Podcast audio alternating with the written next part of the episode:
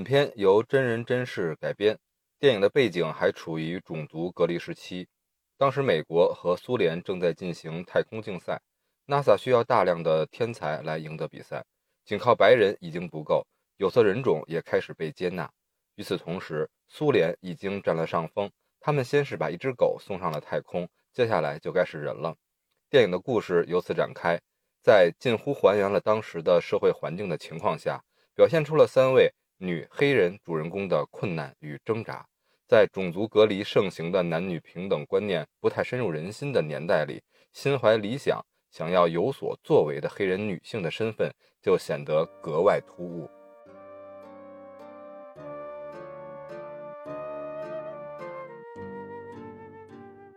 欢迎进入绝对领域，我是主播黑猪，我是一二，大家好，我是二师兄。哎。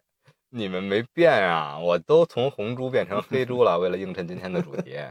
嗯，你变色猪吧，嗯，什么正确，什么什么颜色？声援一下我们今天的故事的主人公。那我先来问一问吧，因为我们其实已经约等于聊了两部真人真事儿的片子了。没错，连续聊了两部了。嗯，对，桃姐二师兄选的，我这个。不服气，对，非得也要选一部跟两位 PK 一下。哎，来个剑走偏锋是吧？对，呃，这个也是一个，就像刚刚红珠在开头介绍的，是一个真人真事的片子。其实我自己看完之后，非常的感动和热情澎湃吧。相对于其实前两部男生视角选的片子，这一部视角其实更符合我觉得女性的视角来看的一部片子，很适合说女性成长，或者是说在大家遇到一。一些困难或者是坎坷的时候，很适合去观看的一部片子，对，所以我对这个片子给的分数还蛮高的，我给这个片子八点五分。嗯，哇，很高。嗯，那和我打的奥本海默就一样的分了，是吧？对，那这个必须 PK 一下，小小不服。老白男也是八点五，是吧？然后黑少女也是八点五，哎，看来 有家可打。开玩笑啊，我来打分一下吧。嗯，我当然了，对这种理念其实是深以为然的。作为少数中的少数啊，你像咱们国内有无知少女这几种类型是吧？非常吃香嘛，无无党派知知识分子，少少数民族女女性。但是在咱们这边就是非常正确，然后非常有利，然后非常有加分的一种。但实际上，在彼岸，在西方的那个时代，尤其是距现在影片的背景到现在已经接近一百年前吧。嗯，那个时候其实无论是黑人的境遇，还是当时的种族的隔离的政策，都非常的严苛，可谓是泾渭分明。泾渭分明这个成语就是嘛，泾水和渭水一边清一边浑，所以就象征了他这种种族隔离主义。特别是在这种黑人备受歧视和压迫的社会环境之下，女性。在少数中的少数，就更承担了很多的压力中的几何倍数。所以呢，这部片子给我带来的感触非常的大。但是说到打分啊，不代表我打分低啊，代表就是这个电影不好，所表达的意义不好。但实际上啊，单从电影的呃艺术或者审美来说，我打出的是一个七点五分。哦，因为它非常的传记类，非常的励志类。嗯，但是其实。难以逃出之前的这些框架，在我看来，类似的影片这种展现啊，和这种节奏，包括弧光的呈现，我感觉没有太大的新意。嗯，而且这部片子嘛，在一六年、一七年虽然也受到了提名，但是之后啊。接下来的话，只能说更多的影片站在了这个政治正确的道路上走得更远，或者是站在这部电影的肩膀上。你像接下来紧接着就是《月光男孩》和《绿皮书》嘛，嗯，所以相比之下，相比这些黑人电影的话，无关男性与女性主义这些东西啊，无关很多的自己的认可和取向。单从电影角度来说，我打出一个七点五，抱歉，抱歉。哎，可以，这个我给奥本海默也七点五。你说你们打分打出这种感觉这么客套是吧？客套了，客套了。哎，为什么呢？其实大家也发现，以前我们还是对吧，特别自我，不把我们的每部电影打分放在一些比较之下。但关键是冥冥之中，或者说是缘分使然，接连的我们三个人选片，也不知道是什么原因啊。即我选了一个奥本海默。传记片之后，接连两部全是传记片电影，所以呢，哎，有一个小小的擂台。那二师兄上台吧。我感觉我很多感受其实和红猪有类似。就这部电影本身而言，我觉得是一部很典型的好莱坞电影。嗯，商业气息有一点强。对，感觉整个节奏也比较的很类似很多电影，就是没有什么特别的地方。其实他所讨论这个主题哈，就是 NASA 宇航各种精英汇聚的地方，然后黑人女性在里面出人头地。这个故事我觉得是有点的，是有就是抓人眼球的点，但是其中里面很多的细节我看起来有值得推敲的地方，其实有很多地方我觉得并不可信，所以说我可能综合起来我打一个七点六分吧。哦，略胜红猪一筹。嗯，发型比我高了是吧？并不是站位比我高，可能是鞋底子比我厚，有个增高垫。嗯，走的路多一些，难免就会是吧？情商或者更油腻一点。对，油一点了。哎，其实说回来啊，可能也是因为我们嘛，两个，咱们不算老白男，咱们是黄种人，两个老黄男，可能是在理解女性电影上面的。敏感度真的会弱一些，嗯，那么其实我们更依赖本期节目，请我们的一二更多的一些展示或者展现他的那些敏感和锐察，那么就交给我们一二。不得不说，如果是相对于《月光男孩》，或者是说相对于《绿皮书》，其实都是讲黑人在种族隔离时期这样的一个电影。那两部电影我看起来也觉得非常的感动，但是只是说这部电影对我来说，真的就是因为增加了说这是三个真实女性故事改编的这种力量感，就是说哦，原来在。这种大环境这么不被尊重和大家都非常歧视的一个环境下，他们并不是说是靠，比如说谩骂，或者是游行，或者是拿起枪来去反抗，而是说是靠着另一种方式，说让自身去变得非常优秀，然后让自身通过一个。不可抗的力量，就是说我必须通过自己的优秀来让你需要我，就这个东西简直是让我觉得非常天花板级的这种感受，就是这个其实是我在看电影最深刻的一个事情。但我也知道说二师兄和红珠家的小朋友都是男孩子嘛，那如果是设想一下，你们现在有两个女儿，就是在女性成长期间，你觉得可不可以就是有类似的片子什么，或者是让成长的推荐一些？他们的片子呢？有一个女儿还不行，还有两个女儿，有一个女儿就够幸福的了，让我幸福还要加倍，是吧？我是觉得这部片子成长意义更大一点，就是我如果有女儿，我一定会推荐她去看这部电影。就是比如说你受到了一些事情之后，不要用一些就是别的东西去反抗，我觉得是用知识的力量，或者是证明自己足够优秀到不可被替代，这个事情是非常重要的一点。嗯嗯，有女儿的话，如果两个女儿的话。可能和一个女儿看推荐的片子就不一样，两个女儿的话，肯自然就会想到《末路狂花》，是吧？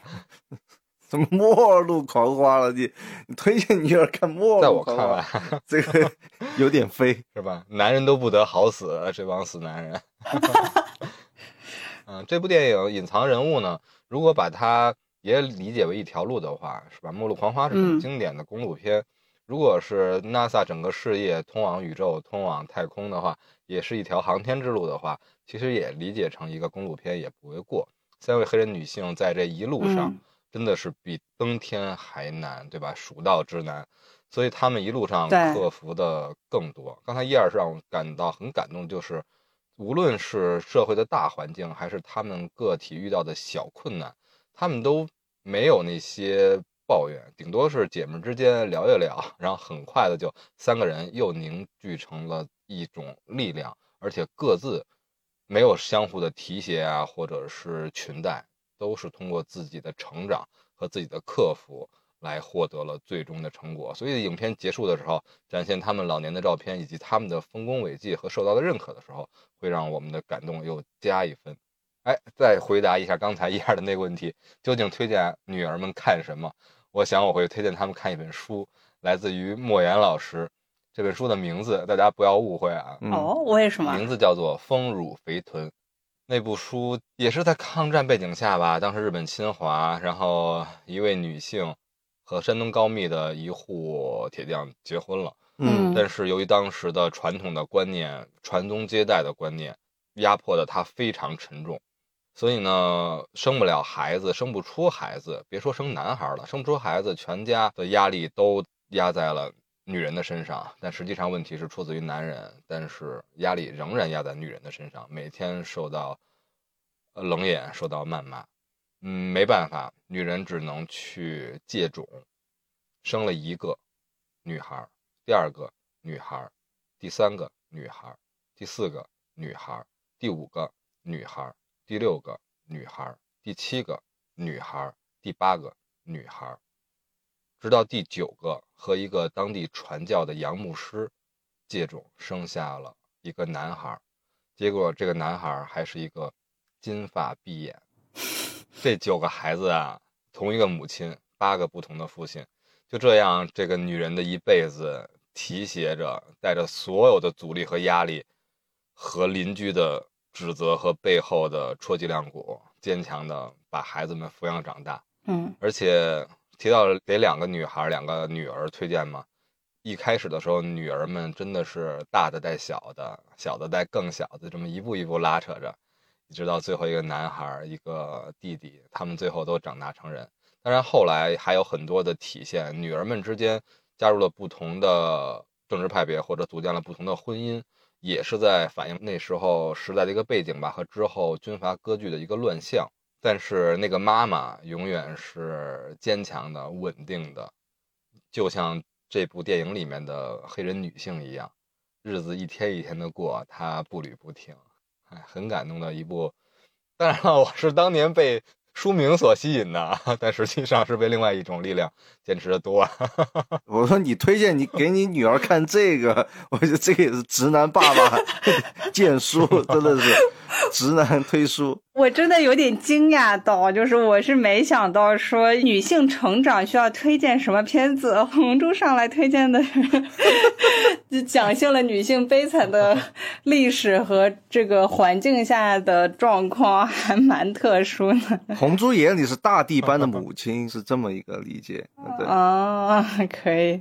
那二师兄呢？二师兄推荐什么？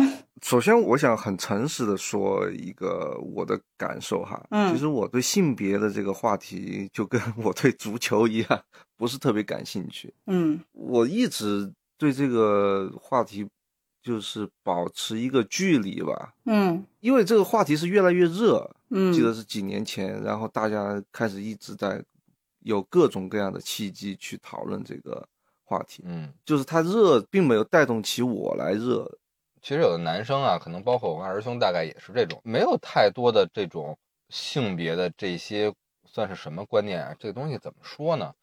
这个很容易招是非啊。但实际上，我们可能在心目中就一直就是为什么没有太强的概念？因为如果总结的话来，就是一直特别平权的，嗯没有什么特别的需要尊重女性。你要特别的尊重女性，反而是会刻意，反而会有一些伪装。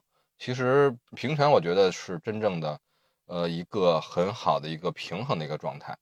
包括我跟二师兄最开始我们俩录节目的时候，一直都特别喜欢戴锦华老师的课嘛。对，没错一，二要去参加戴老师的讲演，我们也很羡慕、很欣喜。但后来慢慢随着现在一些名词啊，或者一些时代的词语加之，戴锦华老师不光是北大博士生导师，我们的老师，电影学的专家，她是一个女性主义的，是吧？一个代名词了。对对对，我们男生就觉得啊，我们男性好像就没有听戴锦华老师的课的权利了，其实也有点悲伤啊。其实男生女生都是他的学生嘛。对，对我来说，就从来就没有考虑过戴教授他是一个男的还是一个女的。嗯，其实那个时代有很多的，你现在回想起来，所谓很伟大的女性，你从来没有考虑过。比如说，我从来不会想王安忆她是一个女作家，她还是一个作家，嗯，就是她是那个时代的一个很特别的一个人。嗯，还有很多很多这样的名字。对吧？所以在称呼上其实也很多都是雌雄莫辨的。你比如说，咱们管戴老师经常叫戴爷，是吧？然后像民国时候那些女性大家、那些作家，我们都称其为先生。其实，嗯，没有，但是其实你现在还到这个语境，很多的年轻女性不就敢叫了，不敢叫了，对，容易被过度解读的。对你称一个女的叫先生叫爷，你这个是什么意思呢？你是嗯是希望他是一个男的吗？其实现在就很多这种语言上的陷阱，对呀、嗯，实际上一直对于这个话题是保留一点距离感的，就好嘞，懂了。我我 我这样吧，我来推荐三部女性成长，有可能有十部二十部，但是我我在这里面推荐三部。好，就第一部，我其实还蛮推荐，就是这个 hidden figure，就隐藏人物，就尤其是在小的时候，就可能大家会经历。带引号的，就是有的时候校园暴力，或者是等等各种各样的事情。其实你在于这个整体的环境里面，你不知道自己是不是少数族裔，或者是各种状况的情况下，你其实只要要非常坚定的自己是优秀的，自己是好的，然后要有绝对的自信，然后知道自己是在不断成长，只要在努力的学习获取知识，然后就可以获得尊重。所以我是觉得在十八岁之前，我会非常推荐这部片子。嗯然后在十八岁之后呢，其实步入职场，我很推荐的是穿 Prada 的女王。呃，这个片子是个也蛮商业片的，说白了就是几乎大家都会知道的一部片子，因为中央六之前也也播过嘛，就是耳熟能详的片子。但为什么想推荐这部片子？就是说里面的首先就是穿搭方面是蛮推荐说职场女性可以看一看的。虽然现在大家可以看小红书和各种事情，但这部片子里的时尚感，还有让大家看到的说纽约那种大环境，职场的下面大家是如何相处的，嗯就职场里的一些。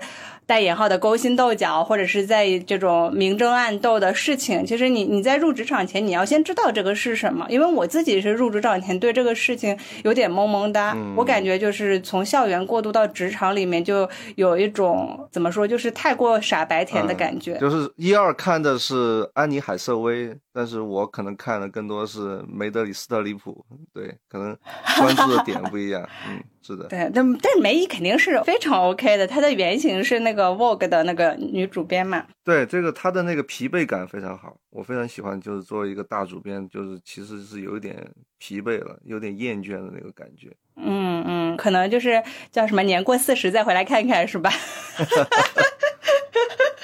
然后第三部我想推荐的是《美食祈祷和恋爱》，我不知道二师兄和红珠看没看过这部片子。看过看过，嗯，这部片子其实前段时间我还跟一个朋友讨论，他说他看了这部片子之后离婚了。嗯 然后我就非常的惊艳，他说，就是这部片子其实是在你婚姻也很幸福，或者是生活其实很平淡且幸福的时候，会让人产生一种迷茫感。然后他就在讲述说，当你生活很好的时候，但是同时你会丢失一些目标。可能大家在小的时候追求成绩好，职场之后追求一个好的职位，那之后这些都 OK 了，幸福的家庭都有了之后，你会觉得人生有一种迷茫感。然后那这部片子其实就是让你寻找一些人生的真谛的一个片子，所以其实还蛮推荐说，如果大家觉得呃生活都蛮幸福的，但是就是觉得人有点迷茫的时候，就是还推荐这一部。明白了，教做人是不是？教成人，教长大。开玩笑啊，我这个比较调皮了。那我补一些女性电影吧，想推荐的，可能正好是这个三部片子很全面啊，但是这个区域可能没有照顾到。红珠，你要教女性做女性吗？你你不要这样对我，二师兄，把我打下去。这期当台长的也是一样啊，跟你没关系，你就不要再点火了。火起来吧，嗯，对，听一听男性是有什么推荐啊？不是推荐啊，不敢说，只是说补一下，就是女性电影，其中还有一个区域是刚才没有覆盖到，也一直没有谈过的吧，所以补一下，并不是推荐电影啊。如果真是推荐这三部，那我完了，我就崩塌了。我这三部一说出来，你就知道是什么了。嗯，第一部叫做《钢琴课啊，》，第二部叫做《修女挨打》。你这个是完全是走邪路，你 女子无才便是德了，都快了。第三部，我觉得就别再走的太悲了，稍微的让大家看的多一些吧。狗镇，就是前两部都走不通的话，狗镇。我那我就推荐有话好好说呗。你开头就是姜文追追瞿颖追一路，那多好啊！俺红，这个女魔头是怎样炼成的？不是开玩笑啊。俺红，俺红，你叫俺红，我也给你泼洗脚水。所以你看，我是觉得这个这种氛围，其实我还真的蛮喜欢的。就是当男生和女生不再以一种对立的状态去聊一些事情，没有，我觉得这个对立本来就是制造出来的。我总是感受到一种不可能理解，但是又要试图理解那种尴尬。就是你你怎么让一个男的去真正理解一个女的嘛？这个完全是不可能的。一个是生理上不太可能，不是一个男的不太容易理解一个女的。一个人其实想要理解另外一个人都挺困难的，更不要说是跨性别了。人类的悲喜互不相通，这是一个本来就不太容易的事情，而且你还变成一个群体，就是一个男性群体和一个女性群体，他们来做一个对话，我觉得这个完全是天方夜谭，很困难。个体之间的沟通变成群体之间的对抗，会是一个 很恐怖的一件事儿的。我同意红珠的说法，就是你在谈。不管谈男权还是谈女权的时候，还是更多注重人的权利，嗯，就人的相互尊重，嗯，人的相互理解，嗯，就是理解对方的难处，对，不管他是男的还是女的，本性还是为人嘛，对吧？嗯，男女之分其实只是一个变色体之间的一个偶然。那接下来我们再探讨什么话题呢？这个这么尖锐的问题，我们两个人算不算涉险过关了呢？可以，没有，我是觉得刚刚二师兄和红珠讨论到人的问题，其实这个片子里有一个场景，我其实还是蛮感动的，就是里面讲那个凯瑟琳，就是我们的女主，她其实因为数字特别特别的厉害，然后被招进了一个全部是白人男性的一个类似于实验室里面，嗯。他每天要去上洗手间的时候，都要来回跑半个小时以上。然后他的老板一个白人男性，然后总是会说：“哇，他怎么又消失了？”他就说他去休息了，或怎么样。突然有一天，他冒雨跑出去，然后去到那个写的是 “color bathroom”，就是有色人种的洗手间的时候，然后又跑回来，就冒着雨，然后被那个骂说：“你怎么又跑去偷懒了？你怎么又不见了？怎么怎么样的时候，他突然间就是那种大爆发，然后在里面讲了一段话，就。就说，说我每天要这样子跑过去又跑回来，怎么就是把这一段爆发是非常让我有感触的一段。但这个同时，我觉得他的那个老板艾丽非常牛逼，就是他拿起斧子走到那个有色人种的那个洗手间，就把那个牌子给砍掉了。嗯，对，这块就是让我觉得，刚刚你们两个说到说这个是作为人的一个基本尊重。他说以后没有那个有色人种和白人这种区别，他说大家就是洗手间就是洗手间，大家。尿出来的都是一样的，就都是这个去上厕所这个事情。对，对他这个原话台词特别漂亮，不论你的肤色是什么，你尿出来的都是一个颜色。这个戏的桥段其实是我觉得很典型的一个好莱坞的这种鼓舞人心的一个桥段哈。是，但是我必须要很诚实的表达我的一个观点。嗯，我在比如说刚刚大学毕业或者是涉世未深的时候。我可能会被这种场景所感动，嗯，但我说实话，我现在是不会了，嗯，就这个电影里面，比如像这一个饰演的这个宇航员的这个局长，他不知道黑人女性需要去上一个有色人种的洗手间这件事情，他不知道，和嗯，这个女主角也是一个场景，就是这个电影刚刚开头。他去倒咖啡，嗯，很自然的去倒了一杯咖啡以后，然后回过头来看到所有的白人男性都看着他这一幕。对，我想说的什么呢？显示出这两个人都很无知。这个女主角的凯瑟琳很无知，宇航员的这个头也很无知，就感觉他们不谙世事一样。我不相信凯瑟琳这么聪明的一个人，她来到了宇航局的这个相当于是大脑的这个最深处。这一路上他没喝过咖啡，我完全不相信。他肯定遇到过无数次喝咖啡的时候。哎，他之前工作的可是黑人团队啊。但是我相信他不太容易去遇到一个情境，是他会不知道黑人跟白人是有区别的。就像一开始发生这个马丁路德金的这个事件的起点，就是因为公公交车上有黑人和白人的不同的座位区分嘛，对吧？嗯，所以说这个隔离的黑人跟白人，这个就是这种种族的隔离，其实是在生活中、日常中无孔不入的，在各个场景上都会呈现。所以说，我不相信凯瑟琳，她遇到这个时候，她是第一次知道。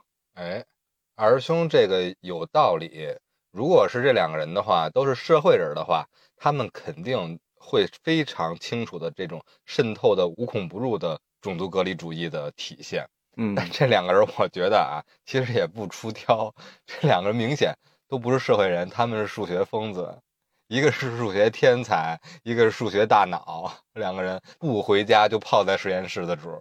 白人这个男的，我相信他有可能在一个泡泡里面，但是你说一个黑人，他从小长到大，他能够有机会、有能力、有实力，一直生活在一个泡泡里面吗？其实我是对此表示怀疑的。嗯，我个人是这么一个观点。单就电影论电影啊，不然的话，我刚才想还想试图拉一把，而是那法拉利这 奔着墙就又去了。但是，所以说，我说另外一个我其实不太喜欢的一个点，我看完以后，我在思考一个问题，其实可以跟红珠和伊尔讨论一下。对，嗯就是他必须是一个数学天才，他才能够受到尊重嘛？其实特别好，这种电影批评，对，特别好。嗯，当然这个问题问的有一点直白哈，有一点露骨，但是是这样的，就是他黑人必须要是出挑的，必须是一个就是人中龙凤。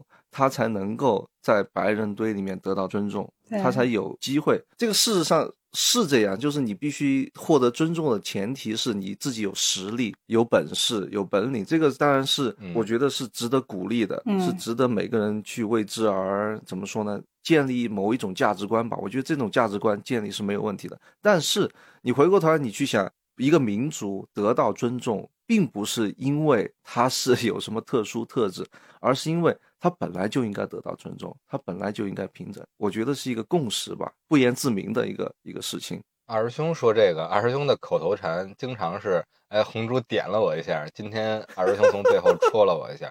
他一说这个，我就感受到最开始看电影的时候，为什么这电影不是能很能打动我的一个原因了。嗯，因为电影它其实就是现在。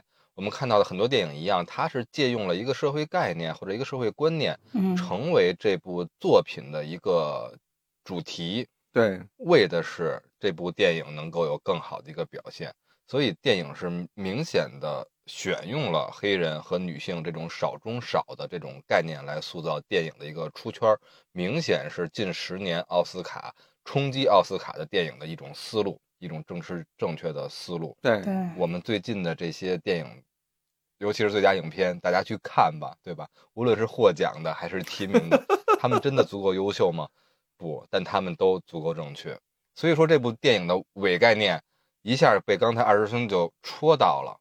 我们换一个主人公，你把主人公变为男性，变把主人公变为白人，他们同时出现在了，比如说社会的底层也好，或者说整个科研机构 NASA 的底层也好。他们不断的改变自己的情境，通过自己的刻苦获得了自己的成长，造成了美国最后发射宇航员进太空的丰功伟业，同时受到了美国的总统接见以及授予勋章。他同样能够完成这部剧本，嗯，但是他并不会成为冲击奥斯卡当年获得奥斯卡提名的一个表现。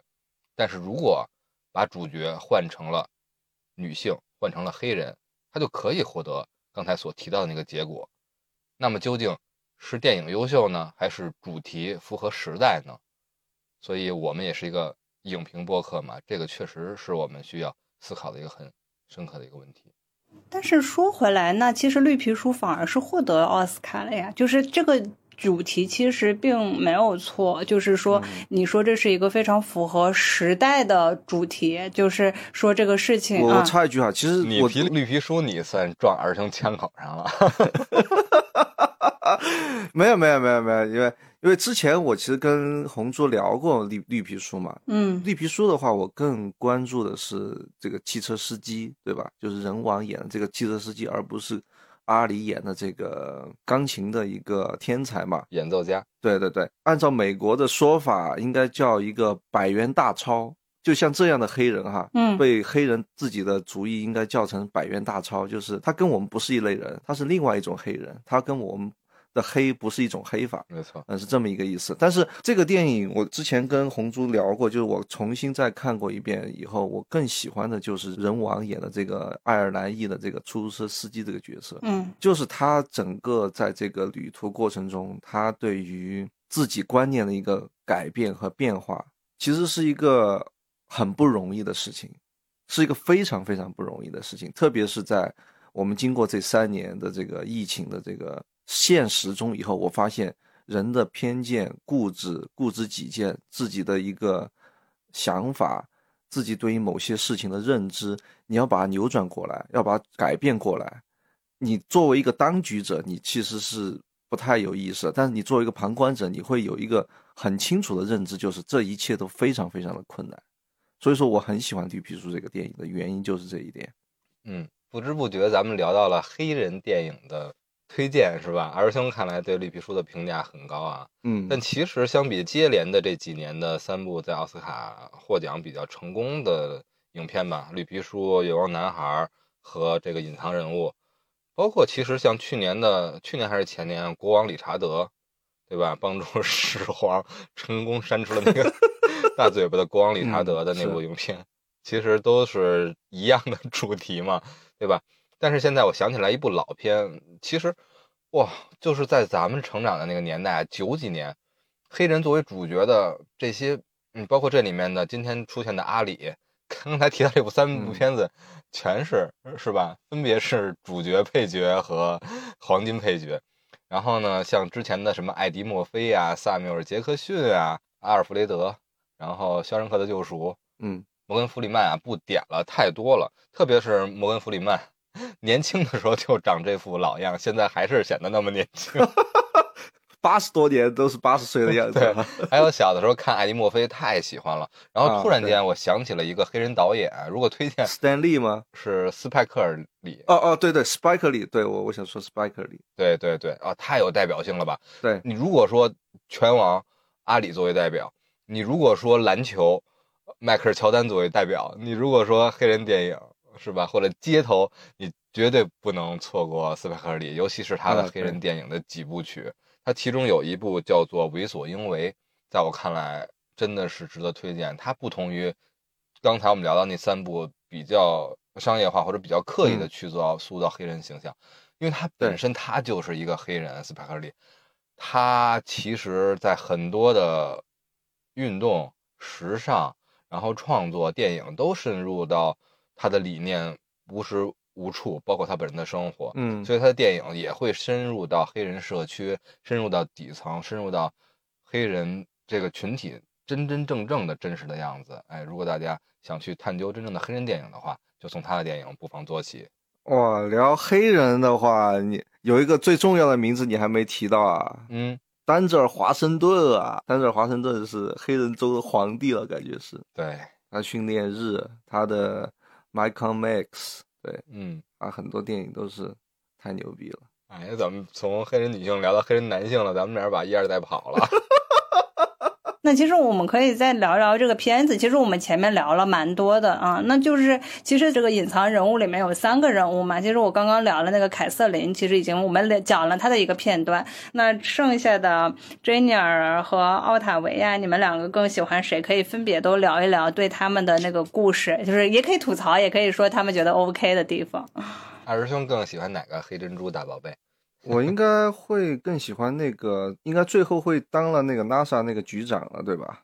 啊，那你喜欢奥塔维亚？对对对，我觉得，对我觉得她更有那种我印象中那种黑人女性的那种气质，就是那种黑人妈妈的那种感觉。啊，哎，又喜欢到一块儿去了。嗯，我从第一眼。除了最开始那个电影开始嘛，是呃以咱们的凯瑟琳作为试点人物，她的小时候特别像《阿甘正传》啊，这个视角进入，对，可能她是主角中的主角，嗯，但实际上如果作为三人组都视为主角的话，从我个人的这种感官啊和自己的这种亲近啊，我也是最喜欢奥塔维亚的。光从外形上啊，就是从外形上的好感，对，如果是视觉化的话，哎呦。太亲切了，太包容了，特别有那种母爱也好啊，或者是团队的 leader 的那种感觉。你看他那个笑容，非常的温和，非常的包容，然后就 是那种柔软，给你力量，从头到尾一直贯彻着这种宠男不惊。包括他其实自己啊，同样面临着很大的压力，但他时刻没有忘记姐妹们，包括大家一起的这个状态。另外两个女主可能就是更多的体现个人的一种成长，一些弧光。但是如果你把它作为一种黑人群体来看的话，不能说有那么大的抱负或者他的想法，但实际上无论他是作为哪一种肤色或者男性女性与否都没关系。但是实际上，我觉得奥塔维亚还是做的更多的吧，做的更多一些，所以让我也比较感动。嗯。嗯，我其实还蛮喜欢他的那种先驱感的。他会在发现这个 IBM 有这个要把他们取代的时候，这种对于机会的敏锐度，或者是说对于未来的这个呃预判，是我其实非常喜欢的一个点。就是哪怕她不是女生，或者是说不是一个黑人，她只是说这种对于时代的敏锐感，是我特别喜欢这个人物身上的点。而且她不光自己像刚刚两位讲的，就是要。成长，然后但是她要带着她一群姐妹们一起冲的这种感受也是非常让人觉得很敬佩的。嗯，但是其实我自己觉得那个 Jenny 长得更漂亮一点啊，你们两个是蛮超乎我的意料的。就我觉得，就是 Jenny 是非常非常漂亮，她的身材也好，还有她的长相也好，感觉都是这个全剧里面，我们抛开他们的故事来说，就是单从人物形象来说，是最漂亮的一个女性。反而两位并不喜欢，这还蛮让我惊讶的。对，对我们是进步男性嘛，不是以貌取人啊，对吧？女孩的心思你别猜，男人的心思也真奇怪。但这个珍珍妮儿，我蛮喜欢她的点，就是当然就是她的人物弧光非常的明显，就是想要当工程师，然后自己就去打官司，然后去跟他说我就要成为第一个，我要怎么怎么样的这个故事，然后去了一个满是白人男性的一个课堂，因为其实 Catherine 是被选择到了这个里面，她是说她不因为数数学太棒了，计算太牛逼了，所以她被选到了一群男性的这个地方，但是。Jenny 是自己的选择，他说我就要去这个地方读书，我就要做这样的一个事情。他的目标感和他的那种明确性，就是他自己想要的这个成长，必须说自己靠自己的努力争取来。就他们不给我，我就要去申诉，我要去打官司。这种感受，其实我是觉得是，就是不光是女生，是人身上都还需要蛮具备的这种反抗精神。哎，您说到这个，就是一儿一直说，就是白人男性，白人男性这个哈。其实我突然想到一部电影啊，红猪聊过的，嗯，其实我可以推荐给呃女性观众看，所谓的就是对对对，沉默的羔羊也是饰演的，也叫凯瑟琳，朱迪福斯特在开头的时候就是训练完以后，然后回到那个 FBI 的那个进那个电梯的时候，所有的那些黑人从林子里跑回去，所有的男性都在看一个羔羊一样，对，那个确实也是一部很精彩的。电影，嗯，很没有一个潜意识，就是说男性观众推荐女性观众看什么电影哈，这个好难啊。对啊，对啊，这个 除非我们真的得去理解、感受，然后变化、代入，好难，好难。可能，但是即便这样的话，还真的可能会有偏差的。对，所以可能一二的推荐更精准。嗯嗯，对。但是这个我我可以给你们俩聊一个我自己的感受。嗯，我在读书的时候有一次。误入了一个黑帮，就但这个黑帮不是这个黑帮啊，就是我当时作为校园记者，然后有机会去各个学校的校园活动去采访，然后结果呢，那一天我进去之后一开门，我。不，他只是写说是一个晚宴，但但他没写就是什么颁奖活动，他并没有写说是什么黑人、白人还是什么这样一个哪一个社团的。结果我开门的一瞬间，我人就惊到了，因为一开门之后，所有人都看着你是吧？所有人都是黑人。所有人看着我，哦，就是我是觉得可能你们两个没有一个直观的感受是成为少数群体是什么样子的，啊，就是我非常的有那当时有一种直观感受，就是我觉得并不是所谓的黑人还是白人，只是可能在当时那个社会里，啊，因为殖民移民的这种事情导致了说白人在那个时段占了上风。其实我更多的是想讨论说，当你是少数群体的时候，当你是少数族裔在某一个群体中的时候，或者是不能发声，或者是不能做一些什么事情的时候，要怎么样子的一个状态？嗯，但我个人觉得哈，一个是如果你说少数群体，第一，黑人他不算少数群体，其实他的数量是很大的，就在绝对数量上。它应该不算是一个少数群体。你说在美国吗？对啊，美国也是啊。美国在九零年代，黑人的应该他的人口数量就应该是，至少你跟其他的，比如说像华裔或者是拉丁裔比起来，它一定不算是绝对数量上是少数的。嗯女性就更不用说，女性人类中百分之五十都是女性，更不算是一个少数的一个群体。嗯。我觉得这个问题是存在的，就是嗯当你是一个人群中的少数的话，对你是怎么去处理自己这个身份的一个问题。对，有两种情况吧，其实啊最大的就是两种情况，一种就是你随大流，嗯。你把你自己的声音给淹没在大多数人的声音中，嗯。要么你就是让自己的嗓门更大嘛，嗯。因为你你人少，你发声的数量少，所以你绝对的声量你就需要提高，大概是这两种，事实上也是这两种情况，对吧？啊可以更明确一点啊。二师兄这么一概括，可以凝练出两个人。之前我们聊什么的时候，一二提到了明朝是吧？回到了明朝嘉靖年间，大概是一五六六年左右，嗯有这么两个人，一个是代表二师兄说的第一种，是吧？表面上比较随大溜，但是之后真的是中流击水，浪遏飞舟，成为了首辅，引导了改革。这个人就是张居正，但是之前也败于是吧？之前的呃首辅高拱之下，干了一些苟且之事。啊，第二个人呢，就是嗓门大、脖子硬，他就是海瑞。二师兄做谁啊？两个其实都是很有才的，但是内心坚持的很远大的少数派。嗯但是不管是哪两种，你并不代表着你一定要改变自己内心的想法。嗯，没错。嗯，对，这两个人其实刚才我提到这两个人也是从头到尾，只是外化，只是形式，只是手段不同，但是内心我觉得都一样是赤诚和坚持的。对啊，这个是我我的一个看法哈。嗯，哎，其实我觉得还蛮好有趣的点，就是二师兄反复讲的，就是呃，是说要保持自己内心的赤诚，然后本来就该平等的这样的一个事情。但是，呃，我不得不说，我的感受里面，有的时候就是可能处于少数派，或者是在某一些时刻内心不够强大的人，内心不够强大的这个少数派，或者是这个事情，就会让你发生一些动摇哈，或者是说变得自己的观点就没有了，然后就变得。不一定是，甚至都不是随波逐流，就是说被同化之后，然后又被可能压迫或等等。因为嗯我嗯刚刚就想起我们之前的就就很热的一部片子《芭比》嘛，嗯，就是大家可以设想说，在芭比里有个非常有趣的点，就是说 Ken 和芭比互换了那个角色。就本来是芭比是这个乐园的女主，然后这个呃这国会啊、医生啊，这个全部都是女生了。结果这个时候 Ken 在外面学习了一套这个 男性的这个事情，觉得这个真实社会里都是男性的，怎么怎么样，然后他回到这里面就变了。然后这个时候就是芭比的里面的很多人物就被洗脑了，他们就觉得啊，被 Ken 一通洗脑之后就变得就神志不清了这种感受。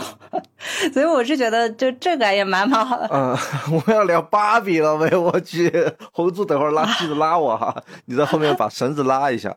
其实我我个人觉得芭比是一部很好看的电影，嗯，就电影本身来说，本身是好看的啊，对，但是它其实这部 电影是一部喜剧歌舞片啊我会把它看成是，就它的喜剧元素和它的歌舞元素嗯啊、其实占比是很大的。但是这个片子出来以后，就是大家一直在那儿讨论，就是女的不必被男的教着看《教父 》就就这些梗拿来很严肃的去讨论，我觉得这个其实这个现象就蛮有趣的。我表达一些非常我个人的观点，可能非常非常的错误哈，但是我愿意说出来，就是好我觉得大家有时候有一些就讨论其实是有一点混乱的，嗯就是把一些非常其实不必当真的话题，很严肃的去讨论。嗯非常严肃地讨论，但其实本质上是不必把它当真的。但是有一些应该非常非常认真去讨论的一些话题，非常严肃对待的话题，又是非常搞笑、非常愚弄。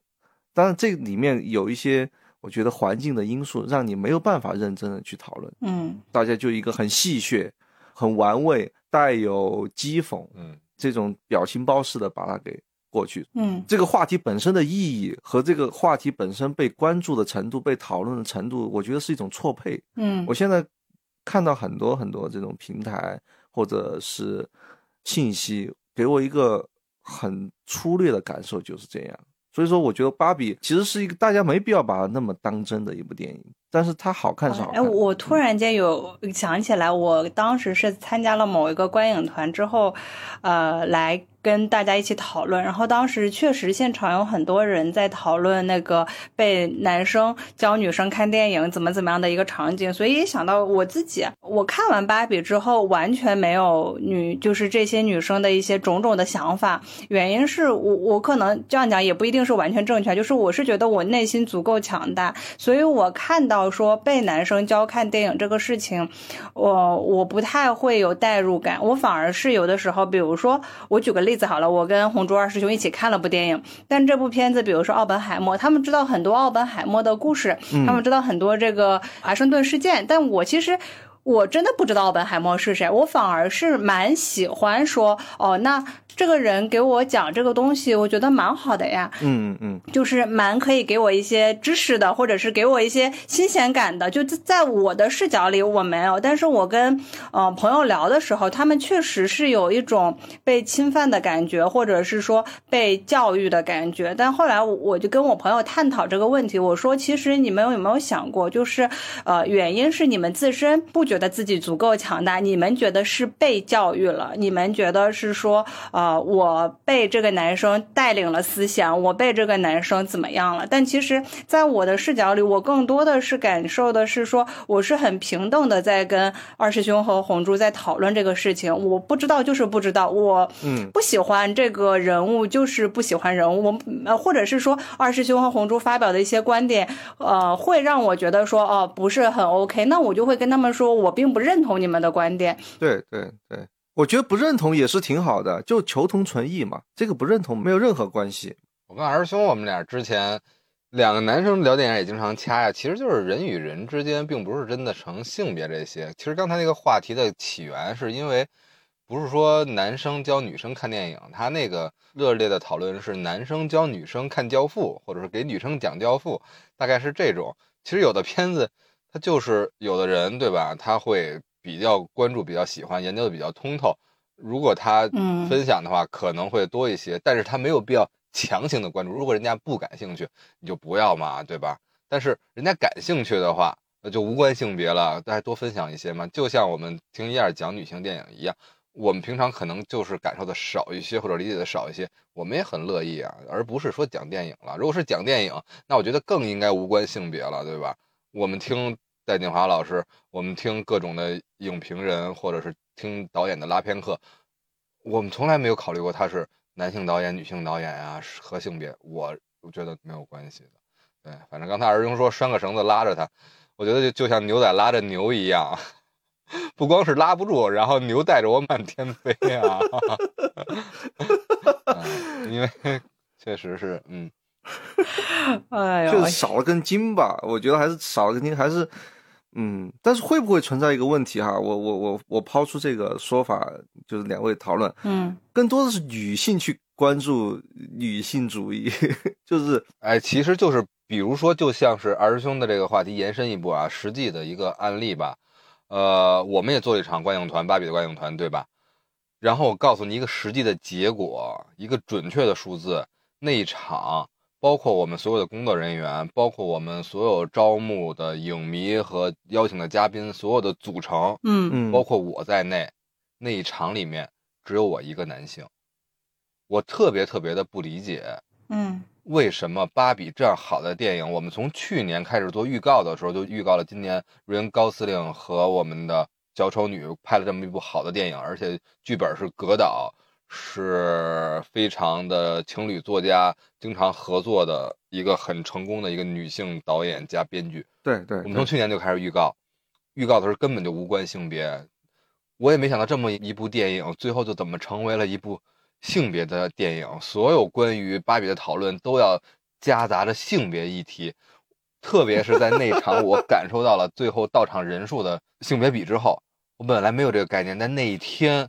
我不是被粉色打倒的，我是哇！你是被 哎，红猪成为少数派了，有没有感觉？动摇了，对，红猪动摇摇了。你看，在一个所有女性里面只有你一个男性的时候，我在那个观影团的时候还有个感受蛮可爱的，就是首先就是女性肯定是居多的，然后我确实有。看到说啊，有男生看到一半愤然离席的，觉得自己被冒犯到了。有一个这个四十多岁左右的大哥，好像他在讲的时候，他确实。讲了一些让我们都觉得很冒犯的话。其实我不得不说一件事情，就是呃，我们这个三个人其实都是相对于更平权，大家觉得不太会呃说有歧视，或者是更加男性视角、女性视角的凝视，大家都会在站在不同的视角去思考。然后，但是在当天观影的时候，我。那位大哥的发言确实让我觉得说，你们女性怎么怎么样，我们更应该怎么怎么样。我们真的不得不说啊，就是在这个世界上有还是有很多很多男生，确实以一种男性的凝视再去观察女生，或者是物物物化的这个事情存在吧。嗯，完了，更远了，更深了，又聊到男性凝视了。一会儿《迷失东京》又出来了。关键问题是你参加的什么观影团啊？怎么发言的男性这么没有质量呢？是吧？还是参加我咱们自己的湖光观影会吧。啊，对对。说回来啊，我的感觉啊，就是我是一百分之一唯一的一个男性，但我们从头到尾没有感受到任何的冒犯，我从头到尾的感受都非常好，非常的开心，甘甘愿愿为电影的呈现和大家的体验去做服务，而且和大家热烈的去进行合影。我都是带着芭比来的，你知道吗？带着芭比的玩具来的。这些都完全没有，但是我唯一的一个疑问，刚才提到的就是我惊了个呆的原因，就是为什么没有其他男性来到达芭比的场次？嗯，就是这种观念或者这种视角或者这种性别的割裂，它改变了一个艺术作品的范围或者影响力，这个是我最难理解的。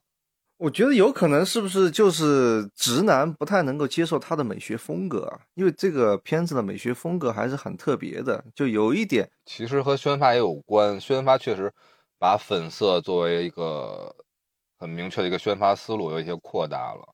对它有一点那个维斯安德森的那种道具感，玩具有点那个道具感，本来就是它依托于芭比这个玩具嘛。对，这个玩具本来就是有那种塑料感。嗯，我觉得这个电影的美学风格，我本身也是非常认可的，就是一以贯之那种塑料感。本身这个塑料感，这种现代性的这种，就是也是这个导演想要表达的某一种观点吧，还有一种风格。嗯，对。这种感觉啊，就是塑料感不是不好啊，不是说什么塑料姐妹花那种塑料感，或者是那种垃圾回收那种塑料感。嗯，这种塑料感其实代表着一个时代。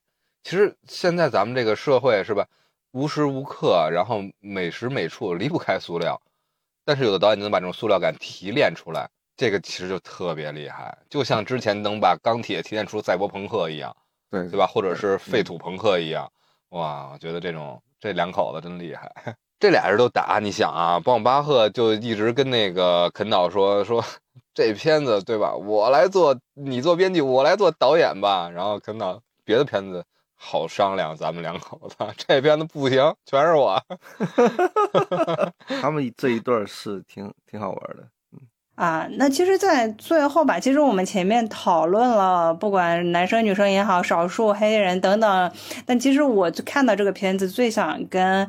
大家说的，不管是男生还是女生，就是里面的有那个凯瑟琳讲的一句话，就愿你成为自己的太阳，无需借助谁的光。嗯，就这是我这部片子最喜欢的一句话。我觉得大家都把自己活得闪闪发光的样子就好了，无需关注那么多外在的环境，因为只要你自己足够优秀，自己足够发光，你就会发现这个世界都被你照亮了。嗯，漂亮。对，我是一二。好，他是一二。哇塞，这个背后又戳了我一下，是吧？然后男生女生啊，又说到这种光芒，男生女生花季风，绝对领域有湖光，我就是这抹湖光背后黑色的底色。无论我多黑，是吧？就像电影里面的主角的代表的这种颜色一样。呃，无论底色多黑，但是最大的目的就是衬托出我们的湖光。大家多么的璀璨！哎，我是黑猪。